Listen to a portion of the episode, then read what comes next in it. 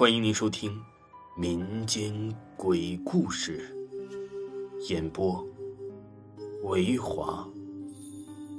如果您喜欢维华讲的民间鬼故事，那您就不要吝啬您的小手，点个赞，关注一下再走吧。精彩继续。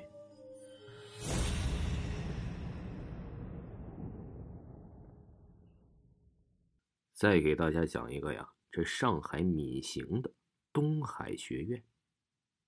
上海东海职业技术学院建于一九九三年，位于繁华一时的闵行区。当年学校在新建教学楼的时候啊，总是诸事不顺，后来居然在地下挖到了几具白骨。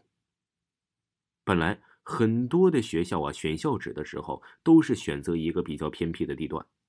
基本上啊，可以说没有哪个学校是建在坟堆上的，而且呀，这种地方的灵气较高，风水好，因此校方当时也没怎么在意，只是草草的将白骨啊掩埋了。或许是因为安息的白骨没有得到妥善的安抚，也或许是恶鬼索命，在那一年学校就死了好几个学生，没有人知道这到底是为什么呀。大家虽然害怕，也没有过多的议论。毕竟这种事情啊，有时候是不能乱说的，因此这几个学生的死被归为意外。而后来呀，又有一个女生啊被撞了，哎，而且死的时候发生了一件非常离奇的事情，在她死的时候，学校突然停电了，几分钟后啊，突然又恢复了正常。而就在这停电的时候啊，在寝室中休息的一个男生看到了一个穿着白衣服的女生从楼面的一端。飘到了另外一端，这件事传出来呀，发生了很大的骚动，而且这件事啊，真的是太邪了。校方立刻呀封锁了消息。